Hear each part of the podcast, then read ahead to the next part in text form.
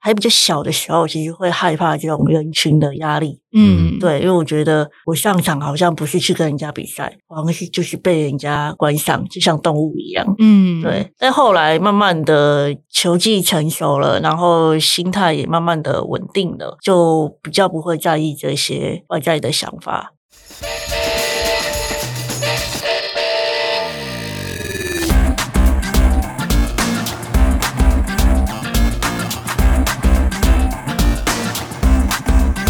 欢迎来到这一集《运动人的 Pan Cave》，我是 Windy，我是老吴。老吴。今天我们的来宾，我觉得他可以有一首主题曲，耶什么主题曲？ ，Hukuna Matata。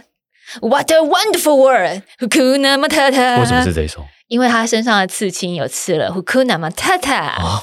大家可能不是很多人知道这一点，因为大家看到他的时候会。是他其他的光环，比如说他是听奥羽球的金牌，他是深圳奥运羽球的一姐，然后他可能拿下这个听奥或者是世界锦标赛各式各样女单、女双、混双的冠军、亚军、银牌、铜牌、金牌都拿过了。然后本身也是铁人三项的爱好者，他的这些光环大家知道，但是他身上有这个刺青，应该只有闺蜜啊，没有， 只有某些人会知你道。们已经是闺蜜等级了，是 不是？欢迎范荣玉，Hello，荣玉好 Hello Hello 荣玉这个刺青是你自己选的，对不对？哦，对啊，我自己选的，所以你你没事也会像我一样唱着这首歌吗？我不会唱欸诶、哎，真的 你看吧，人家都不知道你在唱什么。什么？？我现在送这首主题曲给你我，知道这首主题曲，但我自己不会唱。你自己不会唱， 对那你为什么把这个刺青刺在身上？啊、我觉得就是因为它的原本意涵就是一切都不是问题。嗯哦，哈那古啊我纳就马把达这达。句话刻在身上，嗯就是可以提醒自己，如果遇到困难的时候，嗯，一切都没有问题。对一切都没有问题。虽然你常常遇到很多问题，就觉得 啊，什么一大堆问题。都可以迎刃而解。，对，你是刺在身上哪一个部位？呃，左边的腰后，左边哦，所以就是穿那个小小露腰装的时候，大哎低家腰才，裤的时候，对大家才看得到。嗯，嗯。穿泳衣的时候都会露出来。嗯，荣誉呢？现在除了我刚刚讲的那么多头衔之外，我觉得现在有一个很重要的身份是荣誉，他本身也担任了台湾适应身体活动学会的秘书长，这个职务相当的忙，然后也是重重责大任。呃，那我先跟听众朋友介绍一下，因为很多听众朋友可能知道说，荣誉是听障羽球。的这个金牌选手，但是呢，呃，荣誉其实并不是，就是跟我们一般大家所认知的，就是本身听力受损或是呃听不到的这些呃聋哑朋友们，其实有点不一样。荣誉你的听力受损是在于。你得了一个比较先天性的崔切尔柯林斯症候群，对不对？然后这个可以可以先帮我们介绍一下这个症候群吗？这个它是一个寒病，然后出生的时候就被医生诊断确定了。然嗯后它这个寒病其实是一个五万分之一的几率，然后是在第五对染色体异常的关系。嗯对，所以它其实非常的，真的是非常的少。嗯，那啊它的病因大概会有呃，整个颜面外观发育不全，所以下巴会比较短，嗯然后再来就是会有比较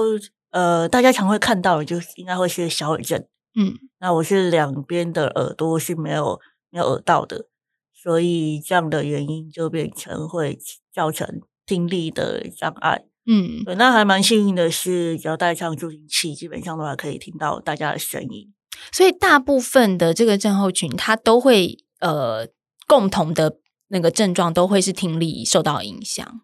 几乎都会是嗯因为小耳症，然后没有嗯耳道，然后让听力受损，嗯、但是这个受损都会是还都会是助听器可以解决的。不一定的。有些人真的他听力比较严重的话，可嗯能带上助听器也帮助也没有到很大。哦对，所以你从小就是有这样子的状况啊，然后可是呃，却非常的乐观正向，好像跟你接受运动的训练跟爸爸妈妈的教育有很大的关系。因为你从三年级就开始接触羽球，然后接触羽球的正规训练也是父母亲有计划性的去进行的，对不对？不是说像我们很多运动人好像是说，哎，去上了田径课啊，或者被是送去托婴班的感觉对概念，对送去游泳班，像安静班一样。对对对，或者是说，哎，家里面开游泳池，就是接触一下游泳。哦其实这 你是无尘胎父母是有计划性的，也也不算有计划性，因为我家就是开体育用品社的，哦，对，远近江哦开这来属于那种怎么说家里开游泳池的同一个类差别。啊同一挂的， 对同一挂的，嗯，所以就是自然而然让你去接触，对，就是爸妈他们上班下班，要么都在球场，要么就在店里面。嗯，对，所以我的生活里面所有的球类都有。那主要是爸妈很喜欢打羽球，哦，耳濡目染啊，对，嗯那后来小学三年级的时候，是父母想要特别让你去进入这个正规训练的领域，还是说你自己觉得说，嗯，我你真的达到一个乐趣，或是达到一个有理想、有目标的状态了？这边我补充一下，就其实除了打羽球以外，我还有另外一个专长就是游泳，嗯但是就是有点像托音班的概念。哦所以你也是，对当然游泳真的很好脱音是 吗？怎么？这是我们第二位来宾告诉我们说，他去学游泳是因为被脱音、哎是因为被妈妈丢去托托对啊儿所的概念。欸， 所以你你也是被脱音然后去游泳， 对对对，就是爸妈完全没有过问我的意愿，他们就嗯是让我去学游泳。嗯可能刚好因为我身体也没有到太好，为了强身健体，嗯，就被丢到游泳池。我们小时候都有一个谣传呢，啊就是游泳身体会变好，什么过敏都会变好啊之类的。我怎么没有听过这个谣传？没有，我有证实过，就是没有没有这种事。我、嗯，因为我本人一游泳就过敏， 嗯所以我对游泳池水过敏。因为游泳池就是有很多那个氯加太多的时候，就会一直打喷嚏、过敏啊，所以也不这个这个真的是都市传说啦。对，就是见仁见智 咯。对啊，所以你在这个耳濡目染之下，也学接触了羽球，然后在投音之下也接触了游泳。可是那为什么没有去发展游泳作为你的专长项目？因为游泳它真的很无聊不。是一个很有趣的运 动，所以我完全可以理不解能不能跟人家讲话。哦对嗯对，它只是跟跑步差不多的概念，就是它就是啊相当自我的，对，它就是非常独立、很孤单的一个运动，就是来跟回，来回，来回，来回，你也不能有所有的变化。所以你是喜欢跟人家讲话，你喜欢接触，你不喜欢自己独自一个人相处。呃，也不会，嗯，我算蛮享受独立的，但是游泳真的是太太无聊 了。哦因为就对是一直然后重复做一样的事啊。对，因为本身我就已经是听力有缺陷，所以听到的声音已经很有限了。那在水里不能带助听器的的情况，又完全听不到声音。哦，所以你就比较喜欢羽球这个有来有往，然后有对热闹、有呼喊的、嗯还有各种。战术跟变化。对啊，对啊，我觉得爸妈给你的影响，好像是就是除了家里开运动用品，然后让你接触运动之外，在生活跟教育上面似乎也蛮正向的。因为据我所知，荣誉的父母并没有特别把你送到比较特殊的班级，而是让你就是跟一般小学生一样去上呃一般的课堂，然后也会逐一的去跟你的同学们介绍、认识，或是带你去跟大家融成一体。所以他们在这个部分其实是很有耐心跟很有想法的在进行教育。应该说他们其实想到的东西蛮全面的，他们大概都有先帮我预设，说我进到学校里面可能会发生什么样的问题。嗯对，比如说你进到一个陌生环境里面，大家没有看过你，他们可能对你会有一些异样的眼光。嗯，对，然后有人会对你指指点点。我的爸妈他们其实蛮有趣的一点，就是他们在我小学上小一的第一天，就带着我到一年级的每一个班嗯哦去自我介绍。每一个班呢、对，嗯，嗯就是他们比老师还像老师。对嗯，你一年级的时候就变风云人物了，第一天，对啊，就是大家全校都我了认。识，对，哇，你好适合出来选自治市市 长。国小不是都有自治市市哦长叫选举我吗？们那时候是选什么环保小组长 哦之类的，环保小组长类似的，我觉得父母这样非常棒诶，嗯，就是很想给他们按两百个赞。一个是打预防针，一个是也帮小朋友增加一点自信心，我觉得对，嗯不然其实很多的小孩他们没有看过助听器，他不晓得嗯助听器、那个头上有天线的东西是什么。嗯对，对，大家都会好奇。嗯，那有些比较调皮的，可能就会把它从你的头上拔下来。嗯哦，对，那些都会去尽可能就避免这一些不必要的麻烦啊的、对，而且可能小朋友们他们如果年纪还小，不太理解一些罕见疾病的话，可能他们直觉就会反映说，为什么你长得跟我们不一样？对啊，或者是啊，你这个会不会传染嗯啊？然后或者是就在你旁边会不会很倒霉之类的？嗯，你觉得这一些反应会是你的崔切尔克林斯症候群所遇到最大的问题吗？就是在面对跟社会的一些沟通和理解的时候，它其实就像我的日常生活啊、嗯现在因为疫情有戴口罩，其实可以就少很多异样的眼光。不过如果是先前没有戴口罩的时候，嗯不管你到哪里，到一个陌生的环境，到超市、菜市场，都会有很多的眼光会直接投射过来。嗯，你觉得这么多年下来，从你小到大，大家看待这件事情会，社会的观感会越来越自然吗？我觉得是要看场合，如果那个场合是比较多小孩或者是老人的，嗯这个状况不会变少。嗯，那如果这个场合是比如说呃，要跟同年龄的或者是比较成年人的场合，嗯大家都比较会注重一个礼仪，不太会随时一直盯着你看。面对小朋友的时候对对的对教育真的就很重要，对啊不对？其实先前去医院的时候，有时候比如说受伤去复健科，嗯或者去那种中医嗯，去给人家针灸，然后就里面有很多老人嘛，嗯然后我就曾经被一个阿嬷说：“啊，你这嘞就是要念那个南无阿弥陀佛啊，多念几遍啊。 嗯对对对，还是会有老一辈的那种观念对啦啊，对。但是我觉得他这个感觉起来还蛮善意的，并没有说就是恶意的嗯恶意的攻击排挤或者对啊，攻击对啊。就算是说，哎，你要念南无阿弥陀佛，他也是出于一个关心吧， 对啊对啊只是说观念上可能还没有那么的普及，或者是老人家的理解还没有这么具尝试。对，那你自己觉得在运动，就是你走上了运动这条路之后，碰到的一些身心上的不便有什么呢？我觉得刚开始会有一个心理的压力，就是你会觉得你上场，然后你会觉得你身边会有很多的不认识你的人，然后他们会有点像在看一场秀，嗯有时候会他们会期待你出乎意料的一些行为。或者是等着看你跌倒啊，或者是会空拍之类的啊、对，嗯那那时候就我刚开始还比较小的时候，其实会害怕这种人群的压力。嗯，对，因为我觉得我上场好像不是去跟人家比赛，我好像是就是被人家观赏，就像动物一样。嗯对，但后来慢慢的球技成熟了，然后心态也慢慢的稳定了，就比较不会在意这些外在的想法。嗯对，所以还是心理的调试上面会比较多。对，心理调试非常非常的多。嗯，就是生理上面的不便，比如说因为听力带来的不便啊，这些其实还好克服，因为教练的指令或是一些教练的要求，嗯体能上面也没有受到什么影响，然后你带了助听器也可以解决沟通上面的问题，所以身体上面其实，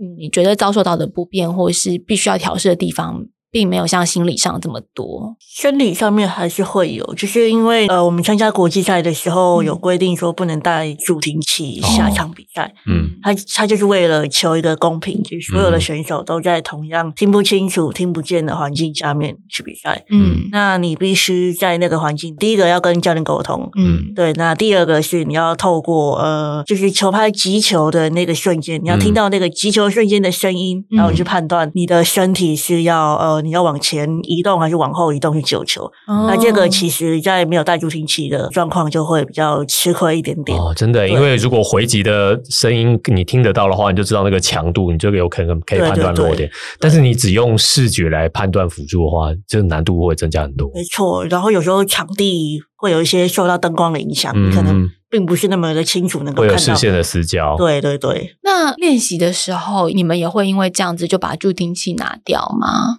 会啊会啊，就是让自己先习惯那样的情境。嗯，就等于说你练习的时候也是在听不到拍子击球声音的状态之下练习的。对，那这样等到你助听器戴起来的时候，应该是比其他选手听人选手更厉害。 他就是助听器带起来就是电一般的选手。对啊，就狂电人家吧，也是不没有是也没有， 也没有对， 因为就像我们在练习轻功的时候，先把先沙挂包挂好沙包绑绑在脚脚上上，拿掉之后，就忽然觉得脚步很轻盈，这样子。哦，不过这应该有听到，还是应该会差很多。对啊，所以其实这个训练的过程也会是比其他一般正常听人的运动员要来的辛苦一些，要适应的东西是会比较多的。，对，那当然就是你把如果听觉这个感官先关掉的话，嗯你就剩下视觉，那你必须要很专注。嗯，对，那我觉得那个那个专注力是比较消耗体力的。嗯。嗯，我也觉得耶，因为有时候很专心的时候，你的心理素质也要跟着被提升。嗯，对啊而且当你的五感只剩下某几感可以作用的时候，你就要花更多心力在敏锐的去抓这些讯息。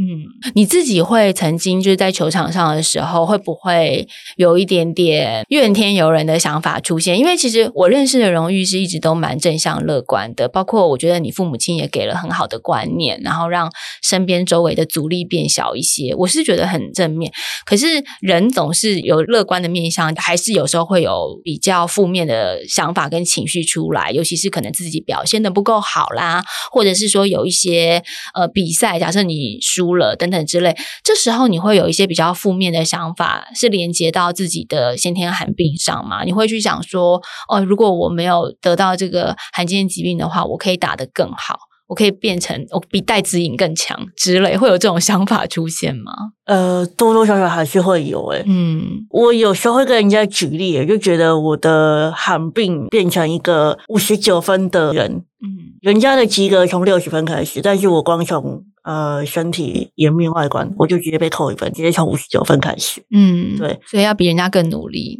对，有然后有时候你就觉得光是努力啊也没什么用，那怎么办？碰到有这种想法出现的时候，要怎么样很快的转念，或是让这样子的负向情绪消弭？呃，有时候就会出去骑车啊，换一个运动，对，换一个运动，或者嗯是当天就是把手机都关起来，然后一个人稍微冷静一下。你是一个沉淀很快就可以调试的人，是吗？我算一个情绪来得很快，然后去得也很快的人。嗯，这样很好。对啊，这样好适合比赛哦，因对，为比赛的时候都有好多的情绪。对啊对，要连日比赛的时候，你就是输球或是赢球，都会给心理很大的压力。应该也可能会是，就经过了这么多年的训练跟比赛，哦去磨练出来的一个成果。对嗯，慢慢也有可能是被循序渐进比赛逼的，要把自己调整的更快。对啊，然后有时候你在每一场球里面，你都不能把你的情绪表现出来。嗯，就算你今天真的球感真的很差，或者是你今天状况真的很不好，嗯你也不可能把情绪直接展露出来。嗯对你这样就很容易让对方看出来，哎今天范荣玉他就是一个状况不好的人。这些心理素质的部分，据我所知，好像除了你父母亲有给你很棒的教育之外，你的教练也很好，对不对？，对，你的教练算是严格式的教练，我的教练们，就是我遇到的所有教练，基本上都是严格的。嗯，我觉得我就是贵人运非常的旺。遇到严格是贵，遇到贵 人是等不一是。下，你这是什么抖 M 的性哎格你这？最喜欢严格的教练嘛？你跟我不一对样啊，我喜欢温柔的教 练喜。欢松松的教练，所以你的教练都是都严格严格。对，都都蛮严格的。嗯，你是很需要人家对你严格吗？其实也不用，我对自己本身就要自律一点。那你人很好欸诶、还觉得他们是贵人， 还依旧觉得说严格教练对你是贵人。他们对你的严格是什么样的严格方式？教练的严格通常都是他不会因为你是特殊选手，或者是你是寒病的人，然后就对你过多的呃包容生理上的关心或体谅，他们完全不会有这样的嗯多余的顾虑。嗯等于他们的要求跟平常还是一样的，就当你对是一般的选手在训练，对对对，然没有后特别课在表体那谅就些对都了是一模一样的。嗯，不得 cake 啊， 那如果真的不想执行的时候，对他们发动爱情攻势也没有办法嘛？所以教练，你看我就是我就是比较听不清楚啊，我战术没有什么什么的，他们也不买这个单就对了。先前会装可怜啊，就就就是觉得哦。教练，我真的不行了，教练，可不可以让我休息一下？然后教练也没有没有在鸟你啊，是我就说，哎、教练你说什么？哎、 然后就转头就走了。但是也因为这样，所以其实有造就你心理素质上面是非常强大的。我觉得有啦，算还还 OK 啦。嗯，我所谓的心理素质强大，不只是在运动上或是赛场上，是不是也会投射到你对生活还有你在自己的人生经历的态度上面的影响？一定会有。然后我也觉得，有时候自己的这种个性会让别人觉得压力很大。为什么？比如说我在练三铁的时候，有时候会拉我们办公室的同仁啊，然后自己的老板下来练，嗯然后他们就说、啊：“你都不用休息，不用睡觉。嗯呃，让他们就我会让他们觉得压力太大了。哦，因为因为前面有碰到贵人了，所以现在你也要成为人因家为他的贵本人。来当选手的时候训练就是这么严格，对、啊，现在就是当业余的铁人爱好者也要这么严 格。想说还好吧，对啊。所以是你托老板去运动哦，我以为是都老板推你入铁人三项的坑。他推我入坑，然后我会报因为复我们他，都会正 在了解督促他训我们都会 练了。解老板的一些行程规划、啊。嗯对，那老板接下来还还要比什么啊？嗯对，那有时候会稍微的 push 他一下，就会 push 他，比如说，哎、他接下来大鹏湾要比赛，他有他有陪哪一些选手下场比赛。嗯然后看起来，哎、时间快到了，但是你们好像还训练的那个，量还不够，哎、就不敢这样讲了。啊 不敢这样讲 呃哦，还需要更多的默契对对对，磨合啊，默契 要磨合一下。啊对对对，对那就会暗示老板，那个我们这礼拜要不要是不是约一下对约一下？好，跟听众补充一下，啊有些听众可能不知道，就是荣誉的老板呢，是我们曾经访问过的师大呃适应教育学系的老师江一存江教授。之前本来是系主任啦，然后对今年卸任了，这样子。但他又高升了，呃，对，卸任之后高升，然后江老师他本身也是爱运动动物爱的重要推手，然后荣誉呢，除了是我刚刚讲的秘书长之外，也是江老师的算老师的助理嘛，还对是对，算所哎他的以团队助理团队助理，所以你其实就是对于老师的那个行程，你是啊非常十分的了解非 呢常。了解，好可怕哦，对啊，我不想要一个助理知道我什么时候可以休息，然后就逼我去运动，对啊，因 太危为险了。因为就是如果还不能找借口推诿， 对啊，就哎，是你的行程表都有啊。。今天我不想练，我说哦，对，呃，我今天下午有事，不，老师你 没有事 老师你没事 啊？啊！你的行事历是空的，你没有事。 对，我帮你排，我帮你排。 太可怕了。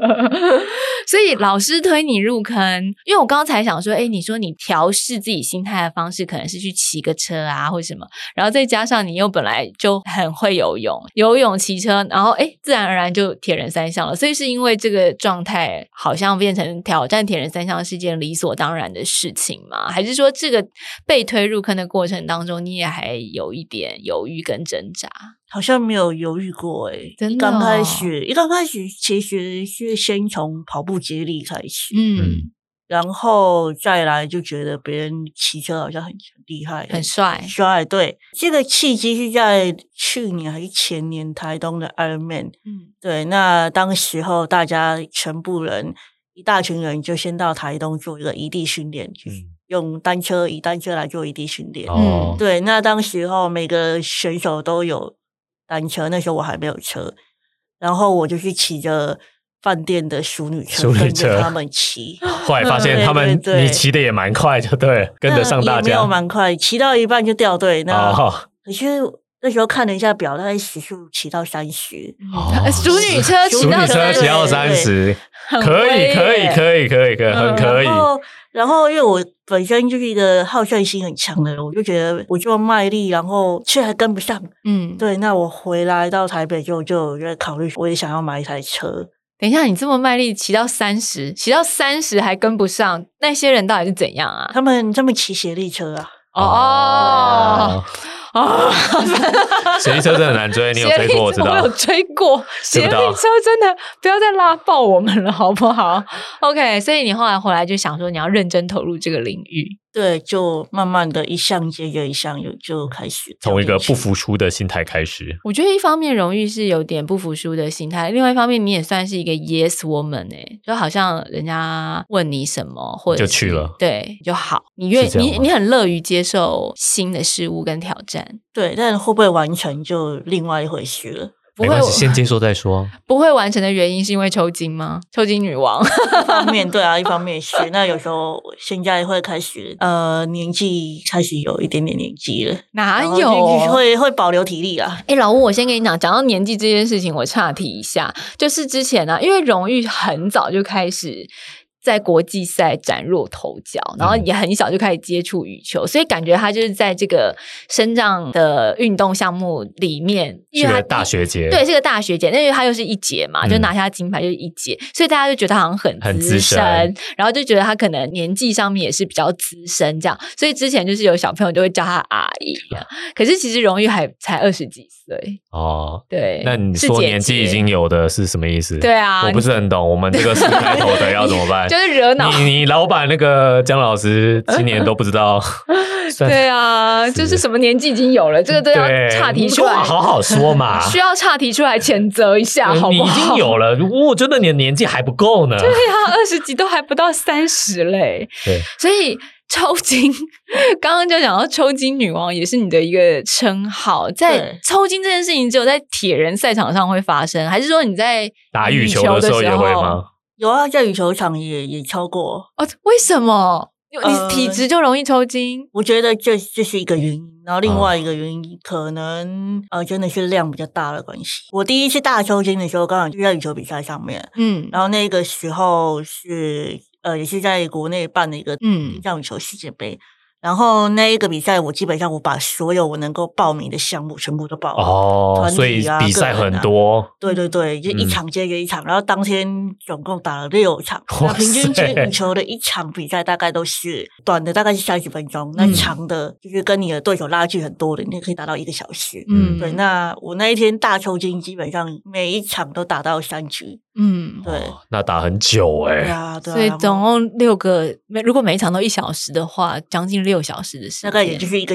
一一个铁人的一个。对啊，六小时量这是一个一一三的时间，好不好？对对啊对，那当天打完六场就大抽筋嘛，然嗯后抽到那个体育馆的灯都关了，然后我还走不 了，对我全身等一下没有喊一下太惨了救命的对吗？啊谁来帮忙拉筋一下？对啊，没有没有那个吗？就是医医护团队医之护 类。团队，有有防护员呐、防护嗯员就有稍微帮忙缓解一下。然后你就自己慢 慢慢慢的恢复，感觉。边抽边走出去，这这好像那个掌声响起那首歌哦，就是有没有？就是整个灯光都落下了，然后啊 自己也、还有一位选手在抽筋，你们没发现 吗？还有一位选手，然后要从体育馆走出来，所以长时间跟量比较大，其实是会比较让你容易抽筋的。，嗯对对，那到了铁人赛场就更容易啊，因为动不动就超长的啊三四小时、四五小时这种东西，所以是遇到铁人赛场必抽筋，是不是？跑步项目的时候，跑步项目好像每一场都有抽过，我记得我们在那个垦丁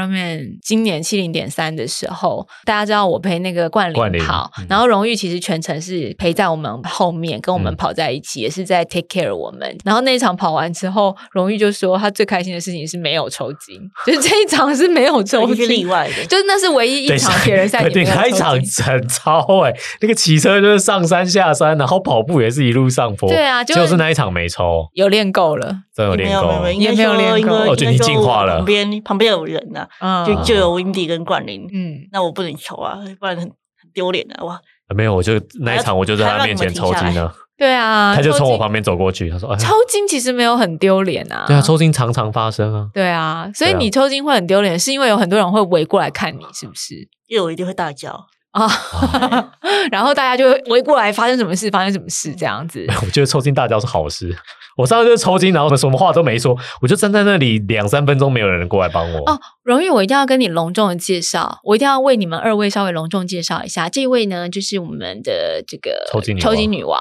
这位就是我们的抽筋王子，就哦是他也是在会赛场抽筋上就不是老吴了。对对，他就是在赛场上抽筋的频率非常非常高。对，对，但是你们两个的抽筋是完全不同的没有啦。我个人认为我抽筋就是练不够啦。不是，你们两个抽筋是完全不同的表现方式。哦像荣玉刚刚说，他他就会是大大叫叫；老吴就是默默默不讲话，但是默就默的在旁边抽的。定在原地。然后他定在原地，我们就不知道发生了什么事，就觉得这个人为什么不动？他在休息。嗯然后拖完卡以后就站在那边不动，动也不动，因为没有办法动。所以你大叫是好的吧，对，大家说好了，至少会有医务人员来帮忙。对啊，我也应该要大叫一下，对啊，不你顾为一什切么的大叫你。为什么不叫？没有，这人很多，还有小孩在旁边你，就觉得太丢脸了，不好意思哦，。不好意思。我但后来人家就问我说：“你抽筋是不是？”我说：“对，然后荣誉是会大叫出来的， 对，抽筋就是要人家忙来帮忙。是啊，所以是好事啊，这没有什对么是好不事那个。我觉得，我觉得抽筋女王不是一个负面的绰号”，算是有某种把自己逼到极限的感觉。对对对 我觉得是一种骄 傲。对我觉得我每次抽筋都是代表我这次尽力了，你不能怪我。荣誉自己在这么繁忙的运动历程当中啊，就是你又有，比如说又有兴趣做这个，然后又要练羽球，其实一直到今年都还是带领着台湾的选手们一起出国去比赛，然后也算是大家虽然说现在排名不是世界第一了，可是荣誉都一直还是被叫做一姐，因为其实是一个领头羊的象嗯征。为什么还会愿意接下台湾适应身体活动学会的秘书长？因为这个秘书长要做的事情真的是不是普通的多诶、甚至它比一般我们参加其他运动协会或是任何活动协会的秘书长要做的事情都更加的繁琐。嗯，而且选手需要遇到的问题跟困难也蛮多的。对啊，是江老师热情的盛情邀约你接下这个职务吗？人情压力吧，我想。是是不 是？他他点头了，一方面对啦，我我现在没有一方面办法判断他是在对哪一是届热话非常非常热情哦热情的邀邀约请。对，嗯 OK 然后另外一方面，我觉得有一些是呃，只有我能够做得到的事情。嗯嗯比如说，其实我认识的升降选手非常非常的多，嗯哦呃，在各个障别都有很多我认识的选手，然后我也认识很多的升降运动团体的，比如说秘书长啊、理事长，嗯对，那我觉得我对于这个领域是非常的。已经很熟稔到说，好像我不是为了什么契机，然后去投入适应体育，而是我好像在出生到慢慢成长的过程里面，就是属于这个领域里面的一份子。你可以把需求跟推手，或者是对这个项目有所帮助的人都串联起来。对，然后包含其实在呃每一次的山铁赛，其实我们都会邀请各个不同障别的选手。嗯那其实很多的选手都是第一次，每一每一场的山铁都会有都会有一些第一次参赛的选手。那嗯其实这些选手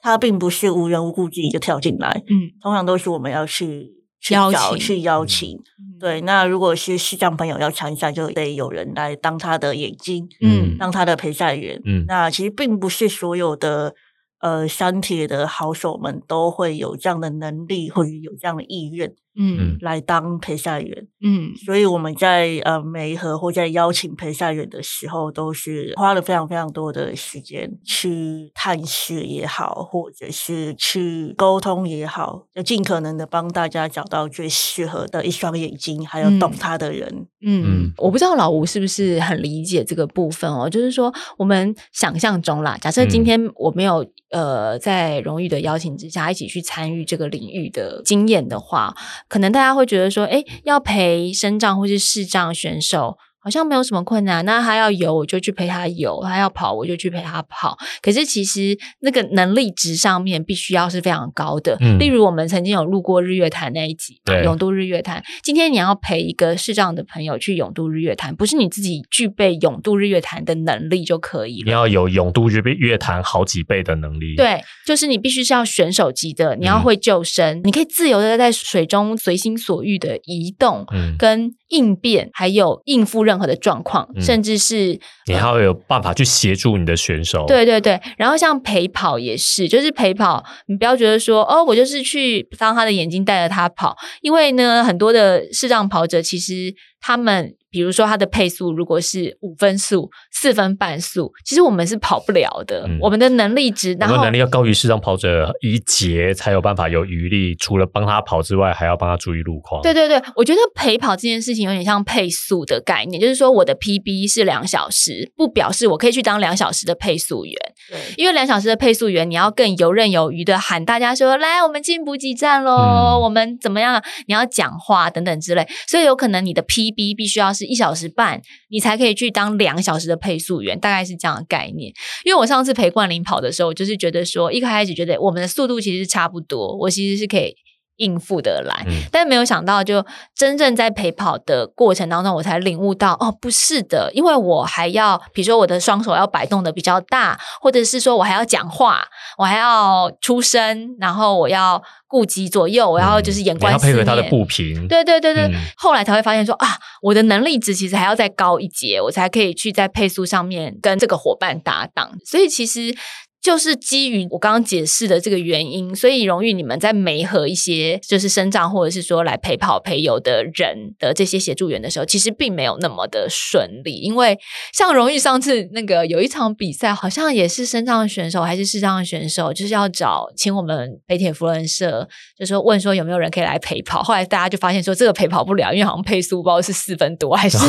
还是五五分出，大家就说想陪耶，可是陪不哦了哎、这样子，然后就还会讨论说是不是我们用接力接的力的方式。式，所以其实这个媒合是很困难的，对不对？对，然后再来就是，其实很多人他们当初会一开始会很热情的接受这个邀约，但他们没有想到说，接受了这个邀请之后，你接下来你会到比赛前的这一段期间，你是要必须要跟着他一起，练习的训练要对花对很多对时间。嗯而不是只有在比赛当天你出现，当他眼睛就够了。嗯对，要训练，然后要适应，对要要培养默契，对啊，等等要之有一类定的配合的方法。对，那你们怎么样去说服这些人，或者是去媒合这些人呢？有没有什么技巧？因为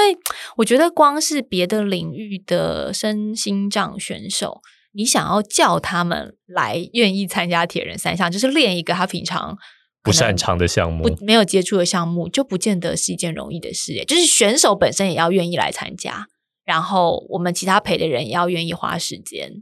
是有有没有什么话术，或者是说推推跟话术对，可以给 Wendy 参考。怎么能怎么怎么能够造就配对成功那么多对啊？通常我会先从本身就是升降选手的的伙伴开始推，嗯呃，对他，比如说听障旅程的选手啊，嗯嗯或者肢体障碍的游泳选手，他本嗯身就会具备一项能够符合三铁运，OK，动三项目至的少个有一能项是哦嗯力 OK 哦的。对对对啊比如说球类的选手，他本身就是能够具备跑步的能力，嗯对对。再来就会，我觉得我我的算第六感嘛，嗯第六感还算蛮准的啦，嗯就是大概能够知道这个人大概会不会心动，然后就这样跳进去。是以面相来， 是你就感觉一下，说嗯，这个人会不会推容易推坑？有一部分的感觉都是从这这边来，嗯，对，然后再来，我大概也会多多少少会先去观察他在进行他原本那个专项运动的时候，他的态度或者是他的眼神大概是怎么样。嗯对，然后大概可以判断说，哎，这个人他是不是，比如说他面对这项运动是非常的专注投入的，嗯他也许是有机会可以再开发另外一个比如山铁的项目的一个能力，这样。嗯嗯，可是其实像张老师曾经说过啊，特别会着重在三铁这个领域，是因为希望社会大众可以了解说，如果连三铁这个比较困难的运动项目，嗯身心障选手都可以出现在赛场上面，并且顺利完成的话，那么其他的项目其实就会相对容易得多。所以这个铁人三项只是你们一个阶段性的目标，或者是说未来都会是一直比较着重在铁人三项这个领域项目呢？他应该会成为这近十年来在推动升降运动的蛮重要的管道。嗯对，那因为这三个项目也是目前国内参与人口最多的项目。嗯，对，那跑步就是一个很唾手可得的运动，那游嗯泳啊、单车也是国内办的比赛场数最多的。嗯那相对来讲，在这边要推行升降运动，也会是一个曝光度稍微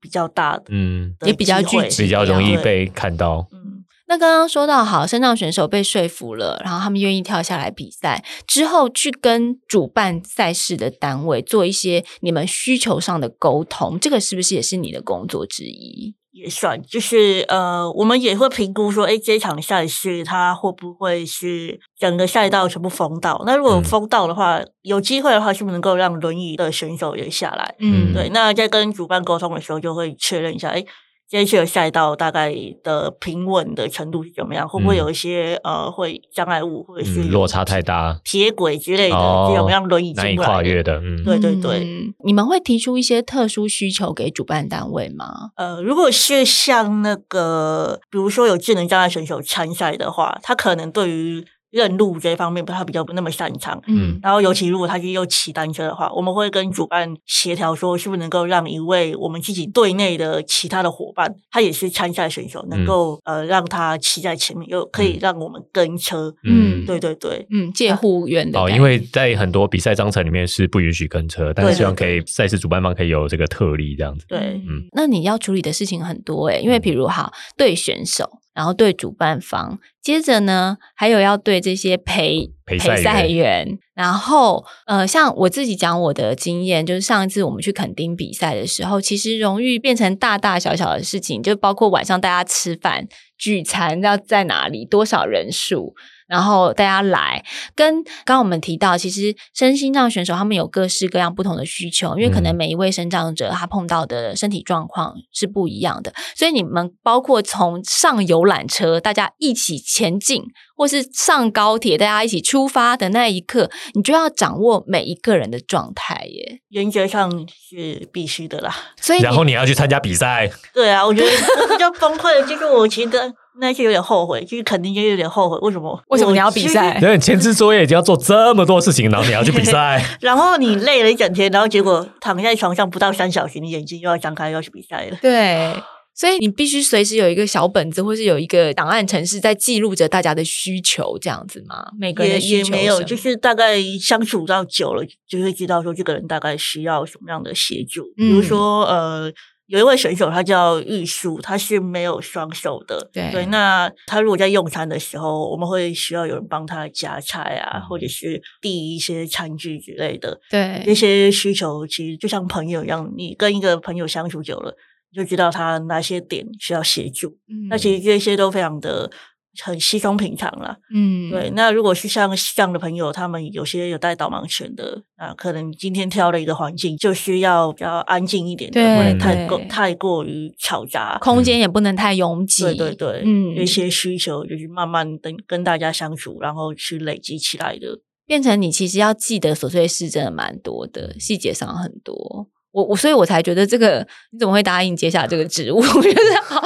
好累。但而且哦，荣誉自己对自己是要求非常高的人。比如说他接下来这个职务，然后在我们肯定的这个赛事当中，荣誉要负责这么多事，但他还要给自己增加难度。例如，好，假设姜老师本来说我们邀请十组选手好了，嗯十组选手来参赛，后来是暴增到多少选手？就是选手加陪伴这一员。次在垦丁 Ironman 的团队，爱运动动物爱团队有五十个，对他要超大团的、他啊，要搞五十个人的，对就是你们交那个通一时整团就速。是跟旅行团一样超大 团对，，好就是壮每次观。出团，我们当初都讲好，就是跟姜老师会跟我们团队的伙伴先讲好，说这一次单纯升降选手十个人以内就好了。 对对，然后不要搞那些什么，呃，又要租车啊，然后又要拍摄之类的。对对，呃，那对后他们来还顺便拍摄影片。，对，啊我知道了，嗯，因为我有遇到他们拍摄的人，对，所以就搞太搞这个得很是庞大。啊但这也不是姜老师要求啊，而且姜老师还一直耳提面命的跟荣誉说：“你确定你要邀这么多人？要不要十个就好？”然后荣誉你就自己一直往上加，是不是？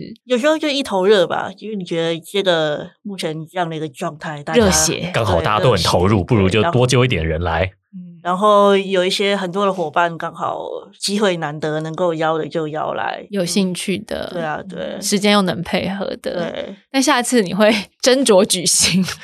我觉得下次你们都可以自己办一个比赛了，好吗？下一次下一次的比赛我就没有参加了。哦啊厉害啊 啊明智，啊！啊这不要是当参赛选手，就会少压力很对多。这是一个对明智的选择，对。但你觉得在这个同整事情上面，还有跟主办单位去协调上面，哪一个会让你耗费比较多的心力啊？因为我觉得跟主办单位协调，如果碰到明理的主办单位，当然就是说大家共好。共同往这个方向去前进。可是我相信也有很多的赛事主办单位，它其实基于麻烦或是基于某些不知道该怎么形容的理由，他们可能不会是那么友善的。我觉得目前我们遇到的下一次单位其实都蛮棒的，嗯，基本上我们提出一些呃需求，他们都会采全力纳达成。对，嗯，呃，除非是像下一道这种比较硬体，然后已经固定的，就比较难去调整。嗯，对，我们不可能说因应，比如说这次肯定 Ironman 的单车赛道，然后要求主办单位说，我们有手摇车要去骑肯定的单车路线，你可不可以把赛道改成平缓一点？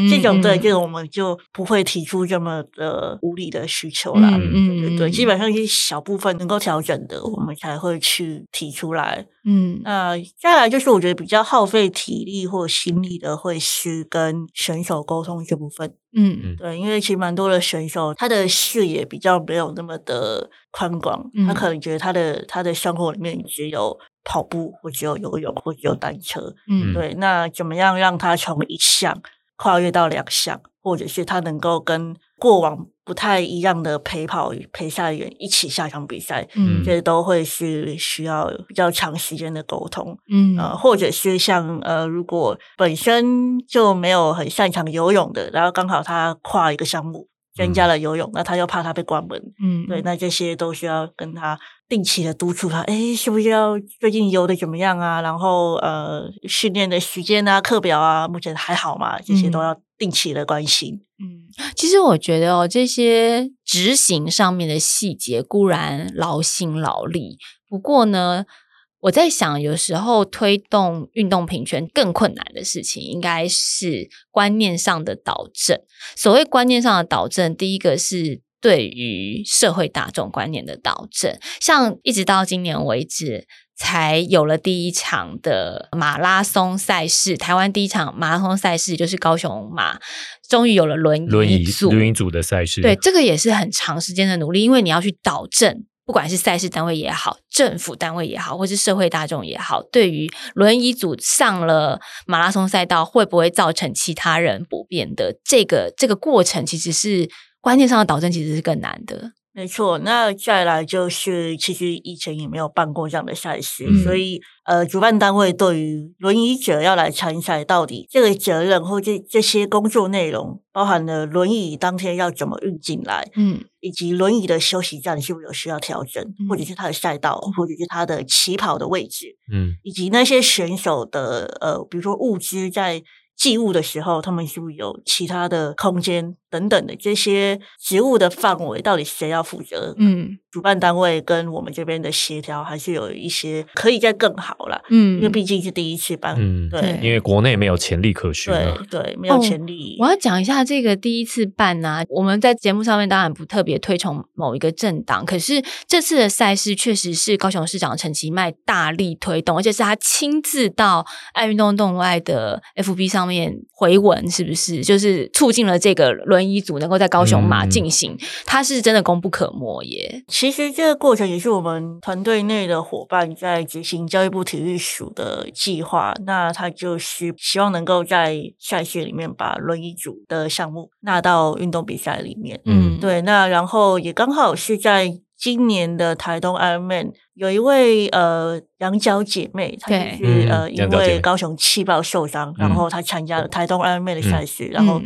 下场推轮椅，嗯推呃跑步的路线，嗯，二然十后一让公里，嗯陈其迈市长有看到这样的新闻，嗯对，那市长就来基宇的脸书上面帮他加油打气。嗯也可能因为这样的契机，所以让市长对于轮椅组的一个引起了一点点小小的火花，嗯对他的重视的程度还蛮大的。嗯，然后后来江老师就带你们去拜访市对，政就府拜，访高雄市政府在嗯办高雄马的主办单位，嗯，对嗯然后主办单位也非常热情的就答应了。嗯，这真的是就是三方都大家有共嗯识，然后对，呃水到渠成，而且终于有了第一场之后，我相信第二场、第三场就会变得容易很多。，对，后因来为就有一个模范出现了。因为后来台北马就跟进嘛，他应该也算是呃，因为只有半程，对、嗯对轮椅组就半程的赛事，嗯，对，但总之台北马总是也有一个开始啦。哎对台北马也呃以某种程度上面也跟进了，嗯然后未来也是希望说台湾的一些透过国际认证赛道，或者是嗯说比较是以国际为诉求和导向的赛事是都可以跟例进如嗯的，像万金石马拉松，对对,、啊刚晋升成金，金标，金对啊标，等一下，那嗯万金石的赛道真的很难哎、对啊，这如果要对于轮椅组的选手，这很有挑战性。嗯，但是我觉得有挑战性，可是对，就但像是有一个机会让大家都可以来挑战看看，我觉得这才是更重要的。而且就像江老师跟荣誉你们所一直在推动的，就如果说身障选手他们都可以在铁人三项里面完成三个项目的话，嗯那么单纯只是一个跑步这个赛道，其实它也是有可以克服的可能性的呀、 嗯说没错对，啊，所以反正那个也是轮椅组的选手累嘛， 啊大家练，大家就是勤练，把体能练好，对想办法把它完成。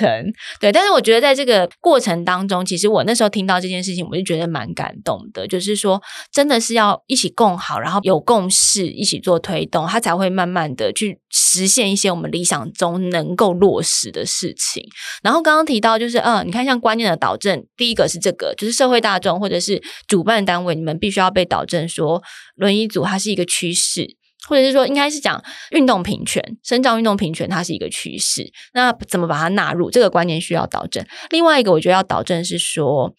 这也是这次我自己在垦丁里面，我跟冠霖一起跑的时候，我自己的一个醒思，就是我需要导正的是，大家都觉得我们要去帮助生长选手，或是我们要照顾他们，但其实。身障选手也可以照顾我们，就是应该我们彼此照顾。那我觉得这个导正，除了我们就是必须要去认知到这一点，就是说我们没有什么优越感，就好像都是我们在照顾他们，他们在麻烦我们，不是这样。另外一方面，我觉得其实身心障的自己也需要被导正，因为没错据我所知，有很多身心障碍者会觉得说，哎，你就是要让我，或是你就是要。就是我我我就是应该要得到一些就是特殊的待礼遇遇，或者礼遇是呃，其实有些选手他的态度还停留在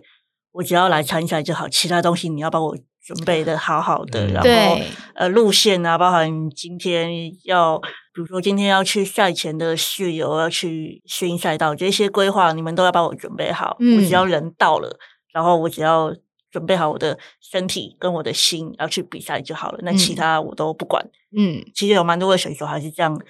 抱着这样的一个心态，对不够的去照顾到你身边的人。嗯嗯，所以其实你们也一直在进行这个，我觉得是很重要的工作，就是要让身心障碍者知道说，第一个我不是一个被照顾，我不是 always 被照顾的角色。首先，我必须要照顾好我自己，还有我有能力，其实我是可以去照顾别人的，就是我们可以互相。嗯我觉得这个观念是非常重要的。那其实因为很多的选手，他们都不断地在呼吁说，希望大家能够看见我们，或者嗯是希望大家能够相信我们可以做得到。因为我觉得在可以做得到的同时，你有一份义务要去让身边的人，你要跟着一起变得更好。嗯，对，这才是一个比较共荣共好的一个想法。嗯，所以其实啊，这几年你已经有感觉得到比较明显的改变了吧？有是有要进没有错，不过因为我们都属于同温层啊，嗯对，就是我们都在这个领域里面的人都会有感觉的有在变好。可是对于很多的同温层以外的人，他们甚至还不太认识所谓的嗯神障哦运，动。也对，对对对对对，我们太不能太依赖同文层，我们还是要试着去影响对，其他领域的人，因为毕竟我们除了有运动人之外，还有一群不运动的人。是没错 我们这个节目也尝试影响他们。 慢慢的、慢慢的越来越推广。那你接下来还有运动目标吗？接下来运动目标可能就放在明年三月跟四月的、嗯有一场就拉巴 try 不关门的比赛，哦啊、对，然后再来就就 CT，还是有持续比赛，对对然后每一对场比赛都就是固定的练习。那你什么时候要比二二六呢？快了哦吧？呃本来差点要答应了，但本来后差点都好觉什么得竟我然还不没答行应我我要对自己好一点。不是因为我觉得你就是很容易被推坑的人啊、哦可是拉巴 try 这二二六现在还有名额，而且不用关门、没有不用关门时欸间，可以到晚上一点。主要是我没有那么多时间可以来训练的、啊哦，但我觉得有朝一日你应该会，因为荣誉就是一个很热情、热心，然后什么事都好，也觉得就又可以容易达被成推坑的体质。对啊，你你是你应该是很快就会在张老师的影响之下，跟他携手一起参加二二六了。本来我本来想明年已经要报二六了，对啊就是后来但我觉得不 行，你可以啦，哈库纳我马我没有塔可以塔，哈库纳马塔塔， 我觉得可以，我们都可以，你也可以。对对对对，你就一直想着这一句就可以了。 今天谢谢荣誉来，其实我觉得对我来说啦，我更认识荣誉，并不是因为羽球一姐的身份，反而是后来荣誉做了很多这一些运动平权的劳心劳力的事情，然后也让我受到很多的启发跟影响。所以我觉得这样子的正向，这样子的乐观，还有这样子愿意就是从自己做起，去顾及身边人的这种信念，我觉得是蛮重要的。所以也希望老吴可以尽快的加入，希望老吴你可以提 升你的运动能力。对，然后我尽觉快得我的能力要需要被提升，不然我去也是拖垮人家。 你希望你可以尽快加入一些就是陪骑，好的，好的，好的。 因为因为陪骑我现在还不太敢，就是我觉得骑协力车好，好哦对，啊像骑斜力车蛮蛮考验的，蛮考验的，嗯所以希望老吴你也可以加油，加入爱运动动我爱的。好，我练一下，我练一下对。对对，今天谢谢荣誉来到我们的谢节谢目荣现场，誉谢谢谢谢谢继续加油哦！有需要老吴支援的地方， 也请非常需好要。的，好的，好 的也。请不吝联络他。谢谢来大来家 来，收都听，来，拜拜拜拜。